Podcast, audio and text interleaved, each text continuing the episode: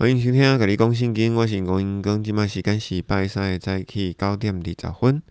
甲你讲圣经的最新单集都于台湾时间每周四下午六点整准时发布。在节目的资讯栏里面有节目的奉献连接、社群平台以及播送平台，欢迎大家自行的选用。在二零二三年的第一集里面，要对大家好好的感谢一番哦。首先要感谢 Face 在二零二二年底啊，就是十二月底赞助了本节目，并且留言平安喜乐，谢谢你，谢谢你，你的祝福我们收到了。这不只是对于二零二二年的祝福，也是对本节目二零二三年的祝福。在此谢谢 Face。第二个要感谢曾经在二零二二年曾经对我帮助过的人。首先有在三重的阿丽玛姐姐，她在各大平台当中帮我刷流量哈，还会寄保养品给我，怕我倒了，我真的是很感谢她。另外呢，还有爱问问题的朋友，他们家常常会带我四处的探访啊，请我喝咖啡呀，也提出了很多问题，让我节目里面的 Q&A 哦增色不少，十分的感谢他。还有一位那个汉堡店的神奇夫妻哦，只要我到他们店里面呢，店主就会对外说：“哦，不好意思哦，今天没有营业哦，包场了哦。”感谢他提供的问题哦，以及餐食还有空间，也是非常的谢谢他。当然还有在我们节目里面常常提供例子的小明同学以及小华同学哦，能够成为大家的帮助啊，真的是很感谢他们。那还有曾经对节目赞助呢以及留言的 Face、Yam、Sam。Ricky、Hubert 还有 Ricky，当然最后还要感谢愿意容忍我一直待在家里面做节目的家人了。谢谢以上的每一位，在二零二三年还是需要你们的支持哦。第三是要感谢你在二零二三年还继续收听《咖喱恭喜您》，新年快乐！不论您是单纯的收听、转发、带导，或者是赞助，还是天天在睡前听啊，对我说的就是你啊，就是你。我想应该都很有效果吧，哈。在这几年，我要先道歉，因为从最近开始要讲基督升天以后的教会历史，十分的枯燥乏味。原本男女各半的收听率哦，最近男性的收听率已经来到了百分之七十五了，就代表说女性的听友呢，实在是很听不下去，感到非常的抱歉啊，当然收听率也是节节下降了。我相信一定会有人想问哦，一定要讲那么无聊的东西吗？我要听的是圣经诶。当然啦，我知道这个是必要之恶。启示录的第二章到第三章，其实就是基督对约翰的预言。基督升天以后，到基督再临的教会史，哈，有一段是这个。如果把启示录完整的讲完呢，其实教会的历史就一定需要被了解。同时，我觉得可以见古知今。理解现在教会的仪式啊，以及传统习惯究竟是从何而来。所以最近这几集就要请各位要多一点耐心哈。而且启示录期间教会的时候，其实我蛮感谢天父的，因为他可以让我重新细看基督由升天到今天的历史，尤其是推亚特拉教会的时期哦，使我越来越清楚为何天主教神父不能结婚。为何在教会当中的职务一定要有教会案例？为何天主教的教堂在欧洲大部分已经变成了观光圣地而停止了礼拜？为何教会会如此的一言堂，如此的痛恶其他意见？也就是异端这些答案其实都在推呀推呀的教会时期，因为中世纪的教会有一千多年的历史哦。容我用两周的时间把它拆成上下集。虽然我已经讲重点了哈，已经只讲重点了，简化再简化，浓缩再浓缩，但是为了要好好的讲一讲哈，还是得分上下集，因为呢是不想让你错过太多很关键的事件。然而中世纪教会的内容，一千年的历史分成两集，也只是讲了冰山里的一角而已，还有一大块是在海面下。如果有空的话，我觉得可以再多找几集哈来讲一讲。首先要请大家打开圣经一指通，好，EP 二零四，也就是基督教会史这一页，并且可以找一个地图，这个地图的范围是欧洲、还有中东以及北非的这个地图，因为今天我们会用得到，并且准备你的新译本圣经，我们就要开始讲今天的节目内容喽。首先，我们要先讲前情提要，在西元三百一十三年君士坦丁米兰设令之后，基督徒啊，猪羊变色。直上罗马国教，也因为罗马的政府向基督的信仰政策倾斜，并且大开优惠，异教徒被迫加入了基督信仰。而本着打不过就加入的原则呢，异教徒全部都受洗成为了基督徒。于是异教徒也将异教的习惯渗入了基督信仰里面，例如圣餐、圣母、圣徒、圣诞、殉道者的崇拜，再加上教会教中圣职人员的鼓励，使得这群信徒信仰行淫而不自知啊。而政教合一使教区慢慢的扩大了，礼拜就需要更多的专业人员，于是呢，在教会里面就建立了圣品阶级。使得信徒开始追求外部的需求，也就是外部的架构、外部的身份，而忘了内部的建造以及彼此服侍。还有一点，在别加摩的教会时期大公会议里面，确立了几件事情，包含了父子灵三位一体，还有基督的一体内是神人二性，还有包含尼西亚新经以及新约的二十七本正典的确立。接下来我们要进入推亚推拉教会的教皇时期，这个时期差不多是在西元的六百年到西元一千六百年，足足大概有一千年的时间。首先，我们要讲蛮族的入侵，从公元的五世纪开始，日耳曼各部族如汪达尔人、西哥特人、东哥特人、法兰克人。盎格鲁撒克逊人以及其他的民族就受到匈奴的驱赶哈。如果你有念一些中国的历史的话，你就知道匈奴人是相当厉害的。因为这一群匈奴人把这一群蛮族人呢，从中东赶到了近东，于是纷纷进入了罗马帝国一万六千公里的疆界里面，并且在罗马的属地上面建起了一系列的王国。在上一集我们曾经有提过，四百一十年。西哥特人攻克了永恒的城池，也就是罗马。罗马被劫掠了六天六夜。在四百五十五年，汪达人侵占了西班牙以及北非之后，越过了地中海，攻入了罗马，成为掠夺罗马的第二批蛮族。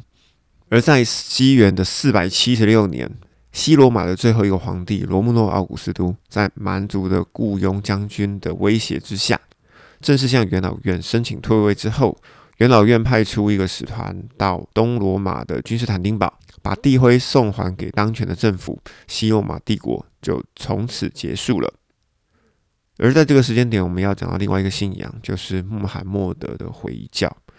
穆罕默德的意思就是受到高度赞扬的人。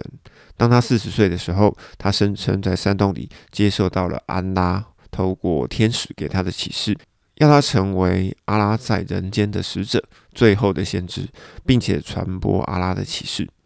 他主张要放弃对偶像的崇拜，宣称阿拉是宇宙万物中唯一的主宰，指出人最终的归宿决定在他在世的行为。凡忽视唯一神的人呢，以及恶人都要被落入地狱里面。而且信奉唯一神的行善的人呢，一定会到达永恒的天堂。因此，他号召人们要止恶行善，终止部落之间的争斗，限制高利贷，救济贫困者。穆罕默德同时宣称，在他以前的先知，尤其是耶稣、亚伯拉罕，都是神圣的导师，但他则是进一步完成了教导。新的宗教开始的前几年呢，只是一小群人秘密的信仰哦，包含穆罕默德妻子、堂弟、仆人以及朋友。到了西元六百一十二年。穆罕默德开始向外面的居民传教，也就是卖家的居民传教。信徒大部分都是一些低微贫苦的奴隶，哈，也就是社会的中下阶级。这种情形其实就好像在史美拿时期，大部分信仰基督的人都是一些中下阶级奴隶呀，哈，一些贫苦的人。而在当时候，阿拉伯世界的贵族们就极力反对他的信仰认为他不仅破坏了传统信仰，而且动摇了当地的政治以及经济的基础，影响了他们每年从克尔白朝觐的活动当中获得利益当然，重点是利益啊，其他的什么政治的基础啊，破坏传统信仰跟影响当地政治啊，这个都是青菜公公的哈。重点是破坏了利益。因此，这些阿拉伯的贵族就开始对穆罕默德进行了讽刺啊、嘲弄、责难，接着也对他跟他的信徒们开始实行经济制裁，并且施加暴力。到了西元的六百一十九年到六百二十年，穆罕默德的伯父跟妻子相继的去世，使他在传教当中失去了重要的支持。贵族们更趁机的迫害，于是穆罕默德就逃到了麦加附近的一个城市，叫麦伊夫。这时，穆罕默德声称他受到阿拉的恩赐，乘了一匹飞马，一夜之间从麦加飞到耶路撒冷去旅行，并且随着天使一同登天遨游。黎明的时候，也就是天亮前，返回了麦加。由此以后，原本是犹太教、基督教的圣地耶路撒冷，也成了伊斯兰教的圣地也就是礼拜时的朝向。到了西元六百二十一年到六百二十二年间，也就是再过两年之后。有不少麦地那的人邀请穆罕默德到麦地那去传教，并且发誓服从他，并且保护他。于是穆罕默德就组织了麦加的一百多名的穆斯林哦，分批秘密前往。同时，麦加的贵族呢也筹划要杀死穆罕默德。他得知以后呢，就连夜的逃出了麦加。在追捕之下，经过长途跋涉，终于在六百二十二年的九月二十四号来到了麦地那。而受到之前就到达的穆斯林以及当地的居民隆重的欢迎哈，以及热烈的拥护。于是伊斯兰教就把这一年定为伊斯兰教的元年。而因为犹太教对于回教的信徒迁入耶路撒冷始终怀有戒心哦，随着穆斯林的壮大发展，就给了犹太教徒的政治利益带来了很多的威胁。于是犹太教徒从怀有戒心而转而敌视并且反对的态度。大约在迁移到麦地那十六个月以后，穆罕默德声称接受到了启示，就好像今天的先知也会接受到启示，将礼拜朝向由耶路撒冷转向麦加的克尔白，并且呢确定麦加为伊斯兰教的中心哦。于是回教与犹太教的教徒的关系就正式的破裂了。而穆罕默德呢积极建立。组织了一个军队，亲自率兵防守，并且封锁麦加到叙利亚之间的商道。在六百一十三年，来自许多地方的代表团都到麦地那向穆罕默德表示忠顺以及信仰伊斯兰教。在六百一十三年，这个就是伊斯兰教里面著名的代表团年哈。于是实现了阿拉伯半岛上各部族的统一。又隔一年，在六百三十二年。穆罕默德率领大批的穆斯林来到麦加，进行了一场伊斯兰教第一次的朝觐。穆罕默德在阿拉法特山上发表了重要的演说，以阿拉的启示为名义宣布：今天我已经为你们成全了你们的宗教，我已经完成了我所赐给你们恩典，我已选择了伊斯兰作为你们的宗教。同一年，也就是六百三十二年的六月八号，穆罕默德在麦地那过世。在穆罕默德过世以前，并没有指定任何的继承人，但是他曾经选过艾布伯克这个人哦，主持过麦地那清真寺的祈祷仪式。于是，经过了一场纷扰之后，就根据这个事实，共同拥护伯克成为第一位阿里发。阿里发就即为代表的意思哈，或者在天主教里面，我们可以讲教宗，差不多是这个意思。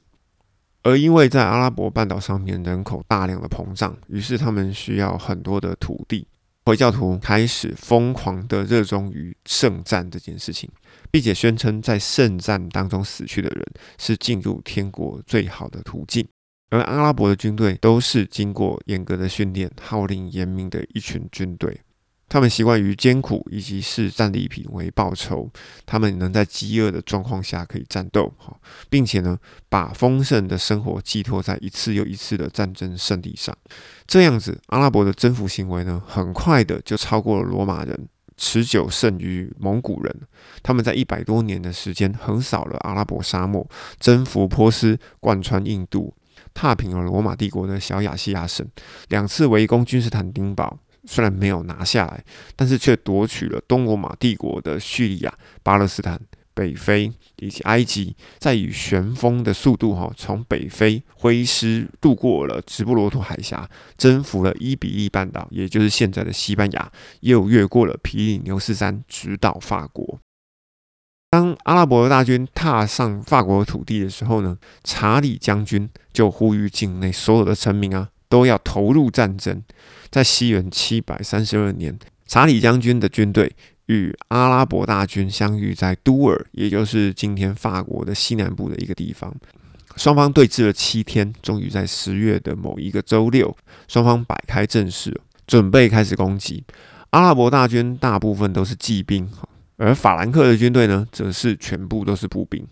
后者严阵以待啊，列队城墙，挡住了阿拉伯骑兵的一次又一次的猛烈攻击。都尔平原血流成河，尸首遍地。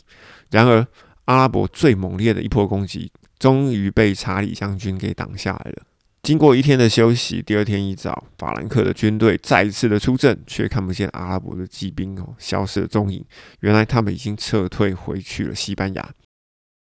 都尔之役阻挡了回教浪潮的最高峰，法兰克大将军也因此被称为马特尔。马特尔的意思也就是铁锤，他成为欧洲历史上最有名的查理马特尔，又称铁锤查理，最后成为法兰克的皇帝。伊斯兰教大军虽然被阻止在都尔，但是呢，他们曾经踏过之处呢，教会总是损失惨重，包含叙利亚、巴勒斯坦、埃及以及北非，曾经存在过无数兴旺的教会，如今却成为强烈的回教化地区。在非洲的大陆，回教仍然是基督教的宣教工作的强大的竞争对手。阿拉伯人在欧洲的基督教以及东方的异教之间。筑起了一道难以跨越的回教高墙。